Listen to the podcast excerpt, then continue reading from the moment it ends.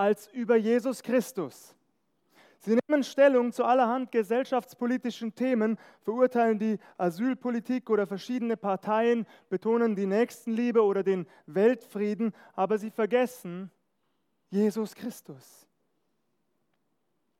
Wenn sein Name doch einmal fällt, dann geschieht das, diesen Eindruck habe ich jedenfalls, immer seltener in Verbindung mit seinem Anspruch, der Sohn Gottes zu sein.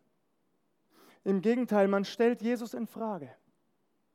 Sehr verehrte Gäste, ist es nicht erschreckend, dass man sogar in den Kirchen mehr und mehr danach zu fragen scheint, was gegen Jesus als Sohn Gottes sprechen könnte, anstatt danach, was für ihn spricht? Ist das nicht erschreckend? Ja, zugegeben, manche denken immer noch groß von Jesus, aber den letzten Schritt tun sie nicht.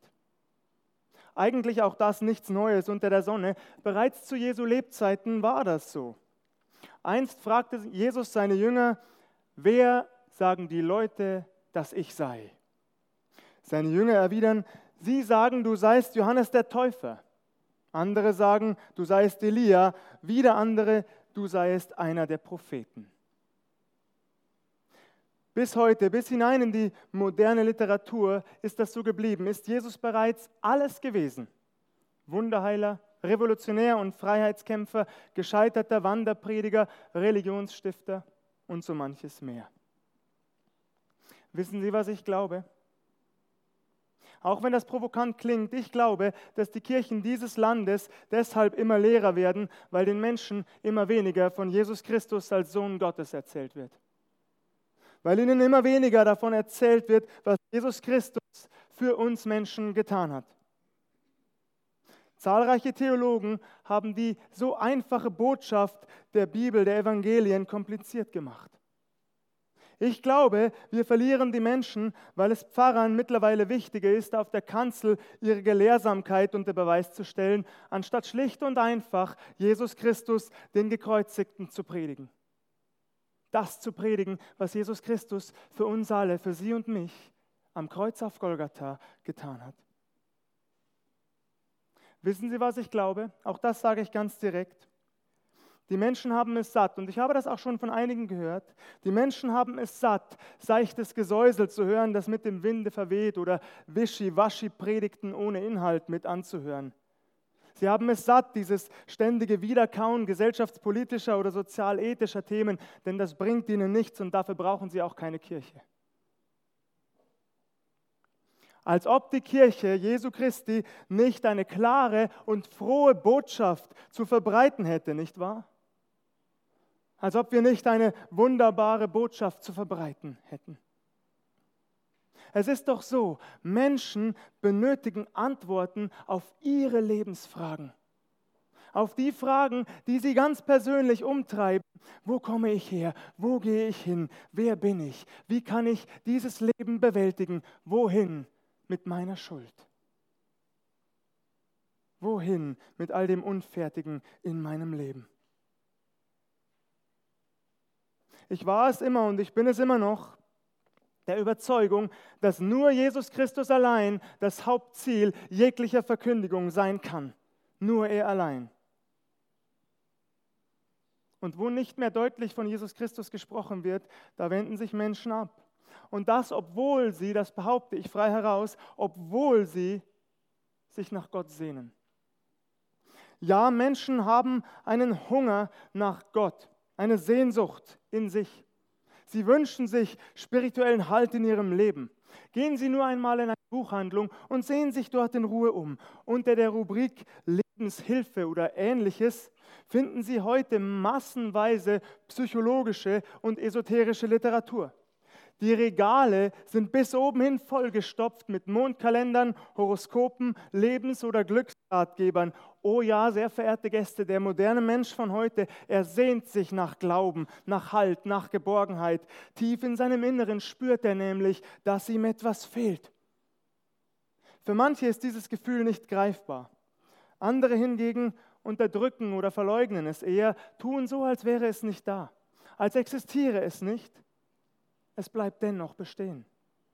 Diese leise Stimme, dieses leise Flüstern in ihnen, ist das wirklich alles? Ist das wirklich alles? Soll das wirklich alles gewesen sein? Was immer sie auch versuchen, es verschwindet einfach nicht. Wie viele Anleitungen zum Glücklichsein sie auch immer lesen, wie voll ihr Portemonnaie auch ist, wie groß ihr Haus, das sie sich bauen, wie schnell ihr Auto fährt, das Gefühl bleibt dennoch, es bleibt. Denn wir alle, Sie und ich, wir sind von Beginn an nur auf eines angelegt, und das ist die Gemeinschaft mit unserem Schöpfer, mit dem lebendigen Gott im Himmel. Das ist unser aller Bestimmung, ihre und die meine. Ich frage Sie ganz direkt, ganz direkt, diese Lehre in Ihrem Herzen, nicht wahr? Finden Sie diese Frage manipulativ? Das ist Ihr Recht. Ich glaube dennoch, dass es so ist. Sie spüren sie, diese ungestillte Sehnsucht in ihnen, den Hunger nach mehr Geborgenheit, innerem Frieden, nach einem Fundament, das wahrhaft trägt, auch wenn alles andere in ihrem Leben weg. Sie sehnen sich danach. Es muss doch mehr geben als das, mehr als die vermeintliche finanzielle oder materielle Sicherheit, die uns umgibt, mehr als ein Haus, ein Boot, ein Auto. Es muss doch mehr geben, mehr, mehr, mehr als das. Ich habe eine gute Nachricht für Sie heute Abend. Es gibt mehr als das. Jesus Christus kann diese Lehre in Ihrem Inneren füllen und nur er kann die Lehre in Ihrem Herzen füllen. Nur er allein. Aber das will er tun. Für jeden hier. Allerdings mache ich mir auch nichts vor. Manche von Ihnen werden sich dieser Botschaft womöglich verschließen, das abwiegeln, schlagen Jesus Christus ihre Herzenstür vor der Nase zu oder machen sich sogar lustig darüber. Ja, vielleicht unterstellen sie mir sogar Naivität. Ehrlich gesagt, es spielt für mich überhaupt keine Rolle, was sie über mich denken. Das ist mir völlig gleich. Es geht nämlich nicht um mich. Es geht nicht um mich. Es geht um sie.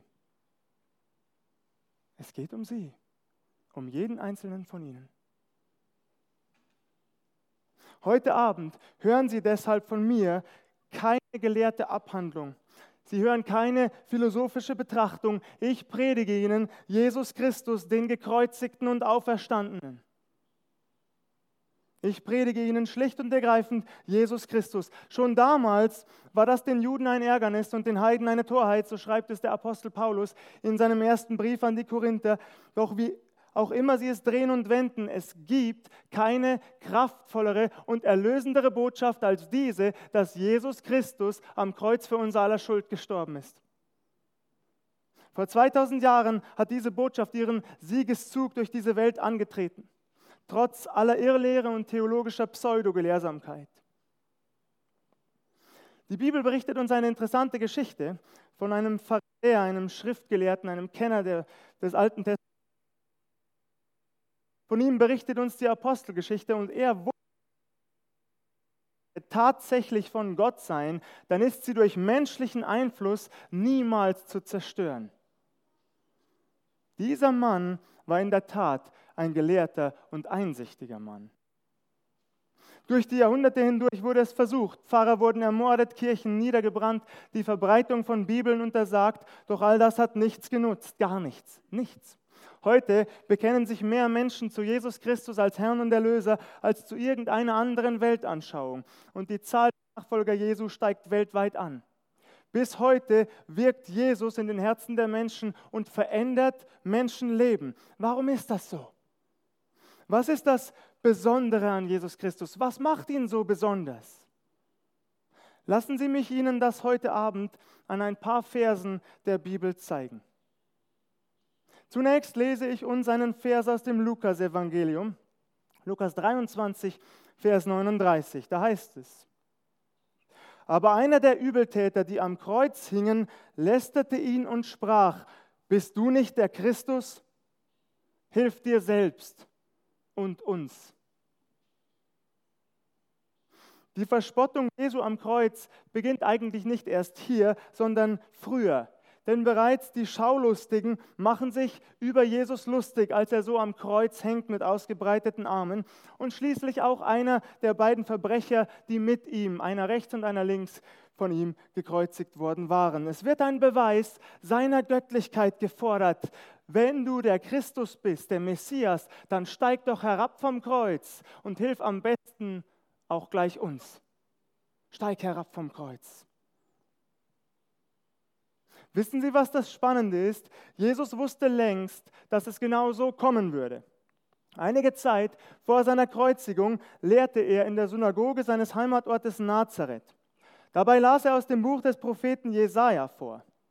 Im Anschluss daran wendet er sich unter anderem mit folgender Aussage an die versammelte Menge. Er sagt: Sicher werdet ihr mir dieses Sprichwort vorhalten: Arzt, hilf dir selbst.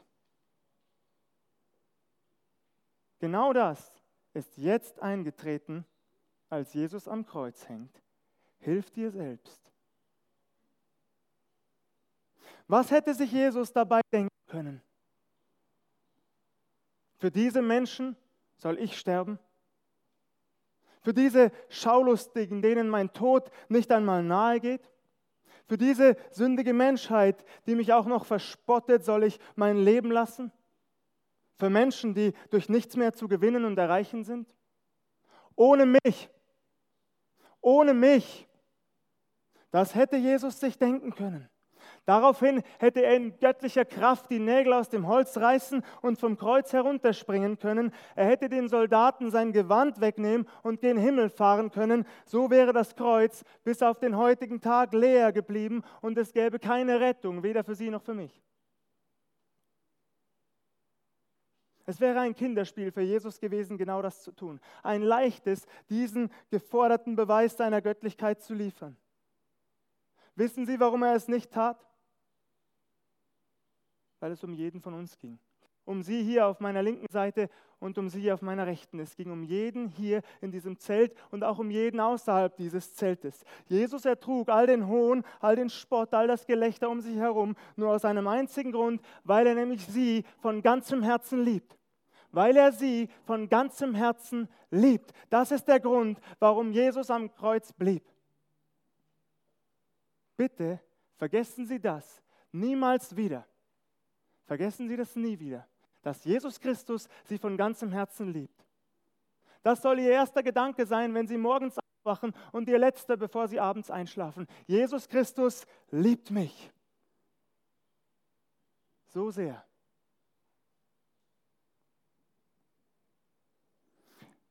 Nun folgt eine einzigartige Szene. Ich lese aus Lukas 23 die Verse 40 bis 43. Da antwortete der andere, wies ihn zurecht und sprach, fürchtest du nicht einmal Gott, der du doch in gleicher Verdammnis bist? Wir sind es zwar mit Recht, denn wir empfangen, was unsere Taten wert sind. Dieser aber hat nichts Unrechtes getan.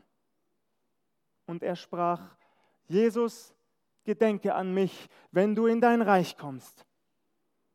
Und Jesus sprach zu ihm, wahrlich, ich sage dir, heute wirst du mit mir im Paradies sein.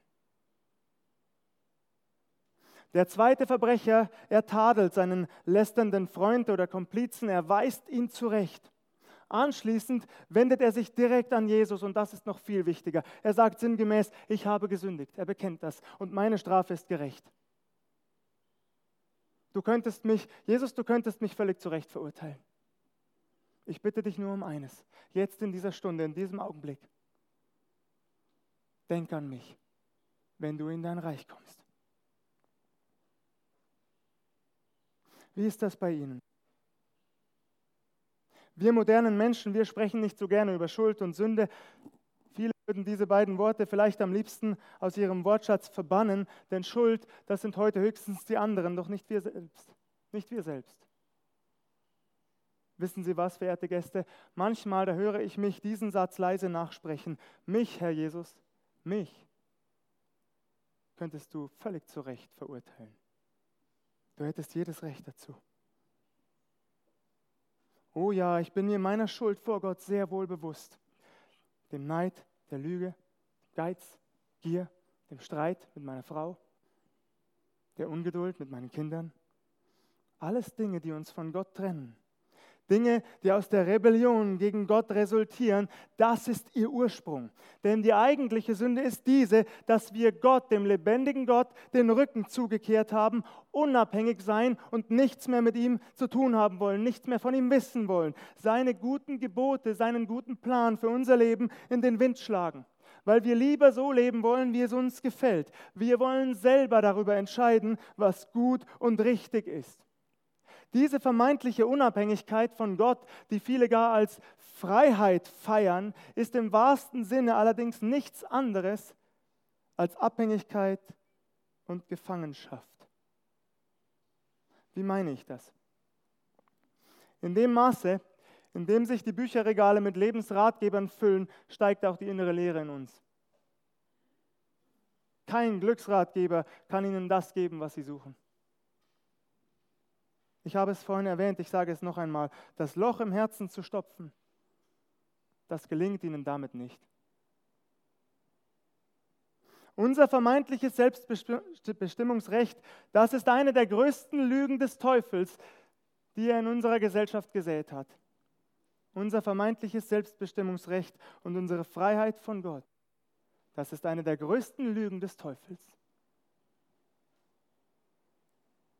Doch diese zerbrochene Beziehung, diese zerbrochene Beziehung zu dem lebendigen Gott im Himmel, sie kann wiederhergestellt werden und sie wird es in dem Moment, sie wird es in Jesus Christus für uns getan hat am Kreuz, indem wir anerkennen und es zugeben, dass wir ein Sünder sind. Sind Sie ein Sünder? Wie ist es bei Ihnen? Sind Sie in Gottes Augen schuldig? Was meinen Sie? Der Verbrecher am Kreuz hat erkannt, am Ende gibt es nur einen einzigen, der das Recht hätte, ihn zu verurteilen, und das ist der lebendige Gott.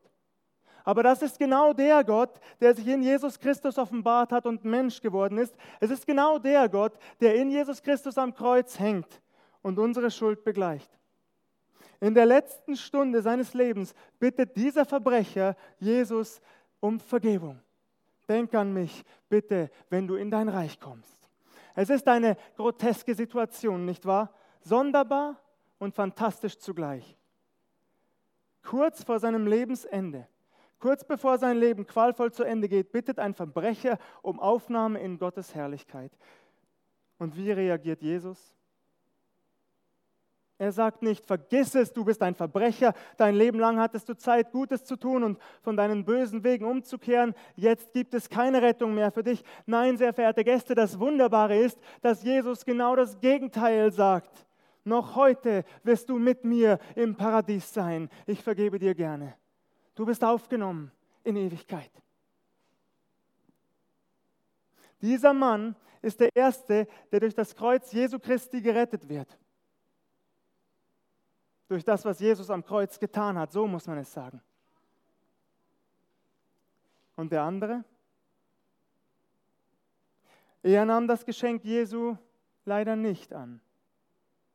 Sehr verehrte Gäste, das ist der Unterschied. Das Kreuz Jesu trennt uns Menschen haarscharf in Gläubige und Ungläubige.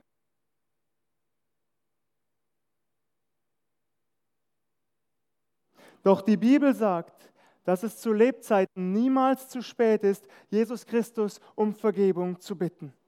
Niemals. Es ist nie zu spät.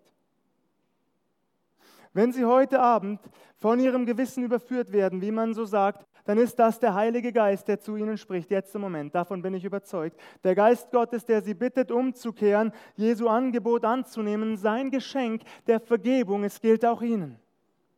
Es gilt Ihnen. Heute Abend. Vielleicht kommen ihnen gerade Dinge, Situationen in den Sinn, die sie längst vergessen hatten, in denen sie zornig waren, ungerecht oder ungeduldig, streitsüchtig oder rechthaberisch, was auch immer. Vielleicht quälen sie sich aber auch seit langer Zeit mit etwas aus ihrer Vergangenheit. Sie haben versucht, diese Schuld ungeschehen zu machen. Oh, und wie sie das versucht haben. Sie haben es versucht mit allen Mitteln. Als das nicht ging, wollten sie sie verdrängen, aber auch das hat nicht wirklich funktioniert. Heute Abend, sehr verehrte Gäste, können Sie endgültig frei davon werden. Endgültig. Nie mehr muss sie das quälen. Das ist Jesu Zusage an sie, an jeden hier, der ihn aufnimmt in sein Leben. Denn Jesus hat für all das am Kreuz bezahlt. Sie haben ihre Eltern beleidigt. Jesus Christus hat diese Schuld beglichen. Sie haben Ehebruch begangen. Jesus Christus hat diese Schuld beglichen. Sie haben durch ihre Alkoholsucht ihre Familie zerstört. Jesus Christus hat diese Schuld längst beglichen. Sie haben gestohlen oder gelogen. Jesus Christus hat das beglichen. Am Kreuz auf Golgatha hat Jesus Christus für jede Schuld bezahlt. Dort hat er an unserer Stelle für die dreckigsten und schlimmsten Sünden bezahlt, die wir Menschen uns nur vorstellen können. Jesus Christus starb für uns, weil er uns von ganzem Herzen liebt. Das ist das Evangelium, das ist die gute Nachricht. Durch sein Blut sind sie frei. Und all ihre Sünden sind für immer in den tiefsten Tiefen des Meeres versenkt, für immer.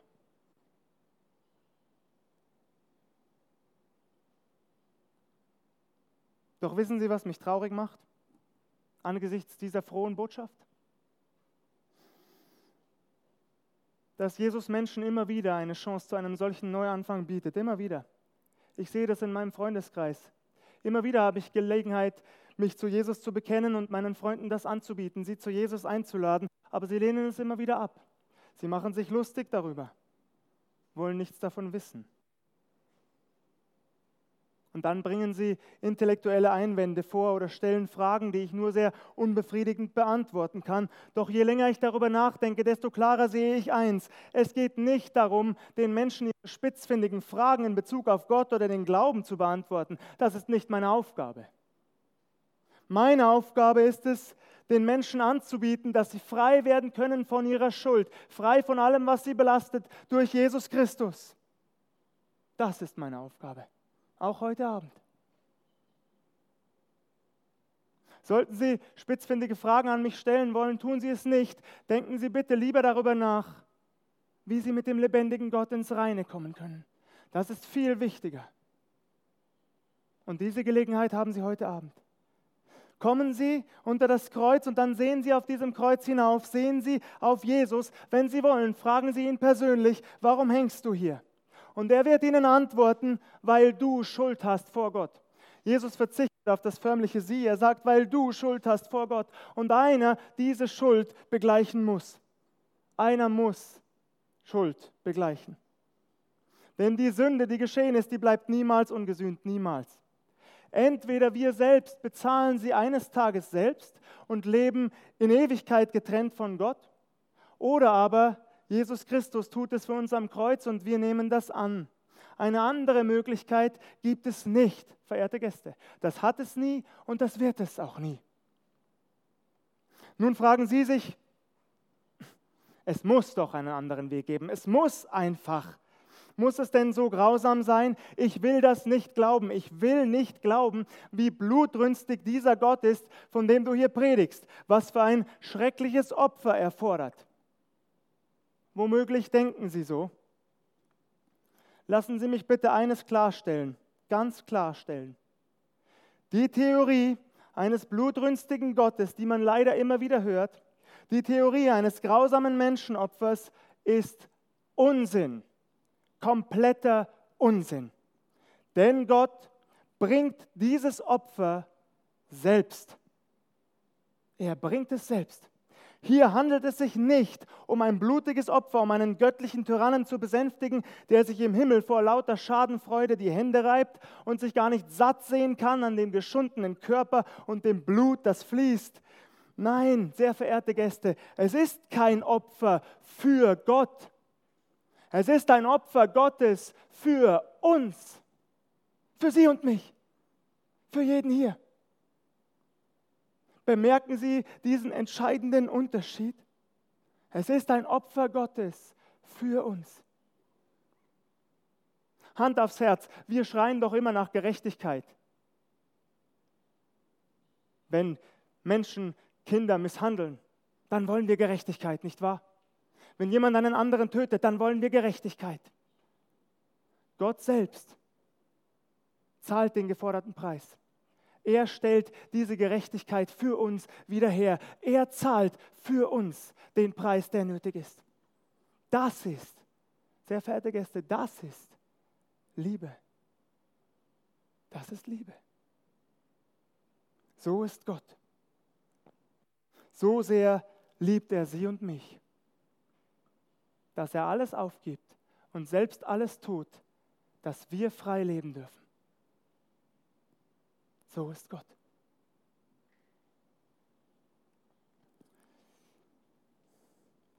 Was wir tun, Sie und ich, nur eine Sache, unsere Schuld bekennen. Ja, Schuld muss bekannt werden, damit sie vergeben werden kann. Doch genau das dürfen wir tun. Wir dürfen Jesu Geschenk annehmen. Tun Sie bitte nicht länger so, als könnten Sie es besser ohne Jesus. Die Bibel sagt ganz klar in 1. Johannes 1, Vers 8, wenn wir sagen, wir haben keine Sünde, so betrügen wir uns selbst und die Wahrheit ist nicht in uns. Lassen Sie mich Ihnen eine Geschichte erzählen. Es ist die Geschichte eines amerikanischen Geistlichen, eines Pfarrers, dieser begleitete einen bekannten Nazi bis zu dessen Tod am Galgen, an dem dieser wegen seiner Verbrechen gegen die Menschlichkeit hingerichtet wurde. Es handelt sich hier um den Führer der SS, Adolf Eichmann. Ab 1941 war Eichmann für die sogenannte Endlösung verantwortlich, also für die Deportation und Vernichtung der Juden im deutschen Machtbereich. Der amerikanische Pfarrer wollte, dass auch dieser Mensch die Vergebung seiner Schuld durch Jesus annimmt. Ein Mann, der vom Schreibtisch aus Millionen Menschen hinrichten ließ und dadurch unendliches Leid über diese Welt brachte.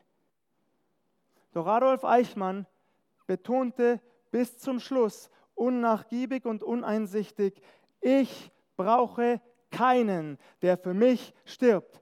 Ich brauche keine Vergebung der Sünden. Ich will sie auch nicht. Ich will sie nicht haben. Erschütternd nicht wahr? Wenn ein Mensch bis zuletzt, bis zuletzt darauf beharrt, keine Vergebung zu benötigen. Wissen Sie, auch Sie dürfen Jesus ablehnen, das dürfen Sie. Es steht Ihnen ganz frei. Sie dürfen dieses Zelt heute Abend verlassen, ohne mit Gott ins Reine gekommen zu sein. Das dürfen Sie tun. Aber ich frage Sie auch wieder ganz direkt an dieser Stelle, gibt es etwas Schlimmeres? Gibt es etwas Schlimmeres als dem gnädigen, barmherzigen, aber am Ende mit Sicherheit gerechten Gott in seine ausgestreckte, rettende Hand zu spucken und zu ihm zu sagen, ich brauche deine Vergebung nicht. Ja, ich will sie überhaupt nicht. Dein Sohn ist für mich völlig umsonst gestorben, er bedeutet mir nichts. Gibt es etwas Schlimmeres als das? Nein. Es gibt nichts Schlimmeres, als Jesu Geschenk der Vergebung und seine Liebe abzulehnen. Der Pfarrer berichtet, es habe ihn von Anfang an gegraust und ich kann das sogar nachvollziehen. Es habe ihn von Anfang an gegraust, einem Menschen wie Adolf Eichmann überhaupt die Vergebung der Sünden anzubieten. Vergibt Jesus sogar solch einem Mann? Vergibt Jesus sogar solch einem Mann? Auch wenn Eichmann es nicht wollte. Eines steht fest. Sehr verehrte Gäste, ja, Gott sei Dank, ja. Selbst so einem Menschen will Jesus Christus vergeben, ganz egal, wie tief einer in seinem Leben auch immer gefallen ist. Die Liebe Jesu reicht bis hinein in die unterste Schublade menschlicher Schuld. Bis hinein in die unterste Schublade menschlicher Schuld. Keiner ist für ihn zu schlecht. Selbst ein Massenmörder oder ein Kinderschänder kann für seine Sünden Vergebung erhalten, wenn er eines tut, ehrlichen Herzens, um diese Vergebung bittet. Sehr verehrte Gäste, so ist Gott. Die Bibel sagt, das Blut Jesu Christi, des Sohnes Gottes, macht uns rein von aller Sünde. Das Blut Jesu Christi, des Sohnes Gottes, macht uns rein von aller Sünde. Wenn wir aber unsere Sünden bekennen, so ist er treu und gerecht, dass er uns die Sünden vergibt und reinigt uns von aller Ungerechtigkeit. Und das gilt auch für Sie.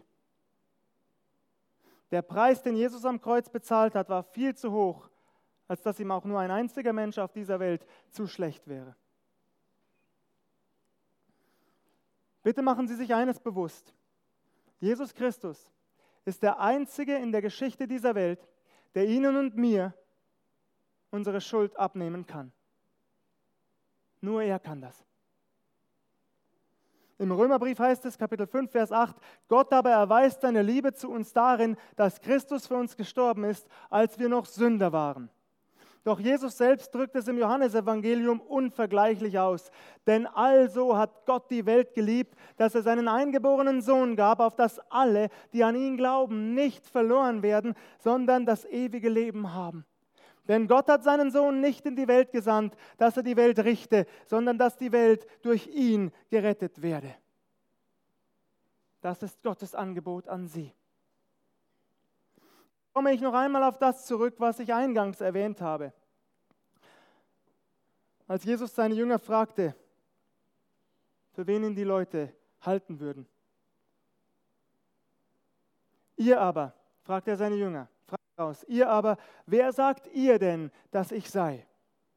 Da antwortete Petrus und sprach zu ihm, du bist der Christus, du bist der Messias. Und heute Abend frage ich Sie, sehr verehrte Gäste, wer ist Jesus Christus für Sie? Was bedeutet er Ihnen? So viele Meinungen kursieren über ihn. Schon damals war es so, bis heute ist es so geblieben. Ist er nur ein Wundertäter für Sie? Ein bloßer Religionsstifter? Nur ein großer Prophet? Wer ist Jesus für Sie in Ihrem Leben? Ja, wer ist dieser außergewöhnliche Mann, nach dem wir bis heute die Jahre zählen? Wer ist dieser außergewöhnliche Mann, der uns durch die Geschichte entgegenkommt? Wer ist Jesus Christus für Sie? Auch Sie müssen sich entscheiden. Sie müssen sich entscheiden. Vielleicht war Ihnen das nicht bewusst, aber tatsächlich, sie stehen heute Abend vor einer Entscheidung und ein moralisches Leben allein, das reicht nicht. Das reicht nicht. Denn sie werden niemals, so gut sie auch immer sein mögen, den Maßstäben Gottes gerecht. Der einzige Weg unserer Errettung führt nur über das Kreuz und über das, was Jesus Christus dort aus Liebe für uns getan hat. Wissen Sie, was die Bibel sagt? Aus der Bibel erfahren wir, dass diese Botschaft den Menschen schon damals durchs Herz geht. Aber nicht bei allen bewirkt sie dasselbe. Manchen geht sie durchs Herz, daraufhin tun sie Buße, sie bitten also um Vergebung ihrer Schuld, sie kehren um, sie lassen sich sogar taufen. Anderen allerdings ergeht es genau umgekehrt. Ihnen geht diese Botschaft durchs Herz, es trifft sie in ihrem Inneren und bewirkt genau das Gegenteil. Sie lehnen Jesus ab und wenden ihm den Rücken zu. Doch genau so ist es nun einmal. Entscheidungen werden hier getroffen. Lebenswichtige Entscheidungen werden meistens nicht hier getroffen, sondern hier. Und Jesus fordert jeden dazu heraus, ich sage das so ganz direkt, er fordert dazu heraus, entweder zur Annahme oder zur Ablehnung, auch heute Abend. Auf welcher Seite stehen Sie? Ich lade Sie ein, Geben Sie Jesus Ihr Leben, überwinden Sie Ihre Scham über Ihre Vergangenheit, kommen Sie zu Jesus, sprechen Sie vor ihm aus, was Sie tief in Ihrem Inneren quält, was Sie belastet, was Ihnen zu schaffen macht, vielleicht bereits seit langer Zeit. Sie müssen diese Last nicht länger tragen. Sie müssen diese Last nicht länger tragen. Geben Sie sie ab. Jesus Christus trägt sie für Sie. Er hat dafür bezahlt. Geben Sie sie ab.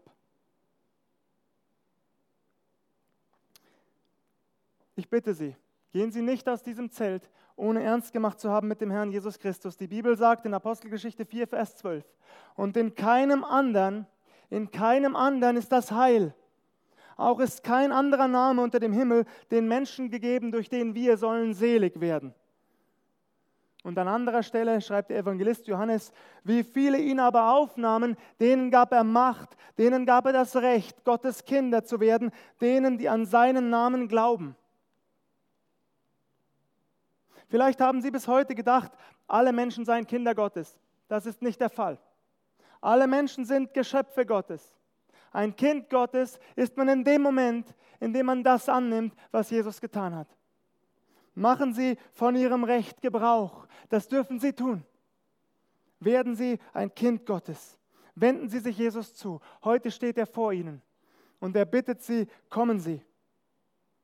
Kommen Sie. Er lädt Sie ein. Ich werde jetzt zum Kreuz gehen und ich lade Sie dazu ein, Ihre Entscheidung für Jesus öffentlich zu machen. Wenn sie von ihm ergriffen worden sind, wenn der Heilige Geist sie angerührt, dann kommen sie zum Kreuz.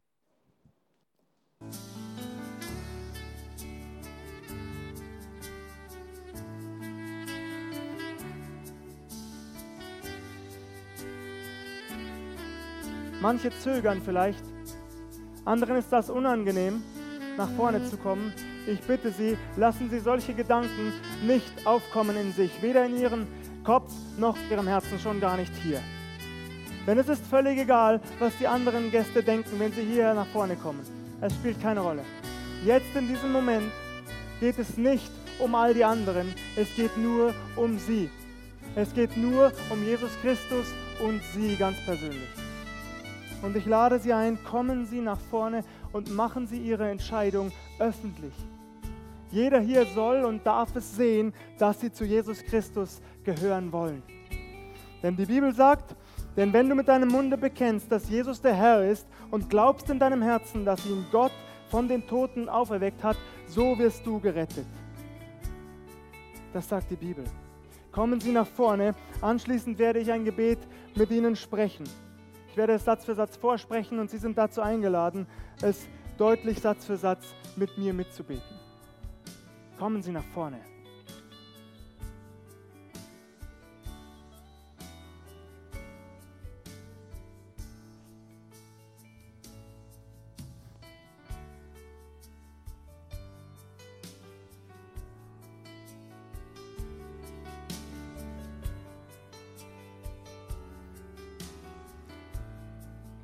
Ich lade Sie ein, dass Sie dieses Gebet auch von Ihrem Platz aus mitbeten. Es ist auch hier vorne an die Leinwand projiziert.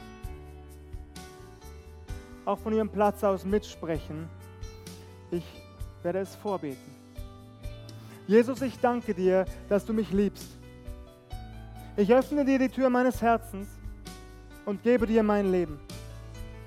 Ich danke dir, dass du am Kreuz für mich gestorben bist und all meine Schuld getragen hast. Ich bekenne dir meine Schuld und ich bitte dich um Vergebung. Ich nehme dich als Herrn und Erlöser meines Lebens an. Von heute an will ich dir nachfolgen mit allem, was ich bin und habe. Danke, dass ich jetzt ganz zu dir gehöre und dein Kind sein darf. Amen.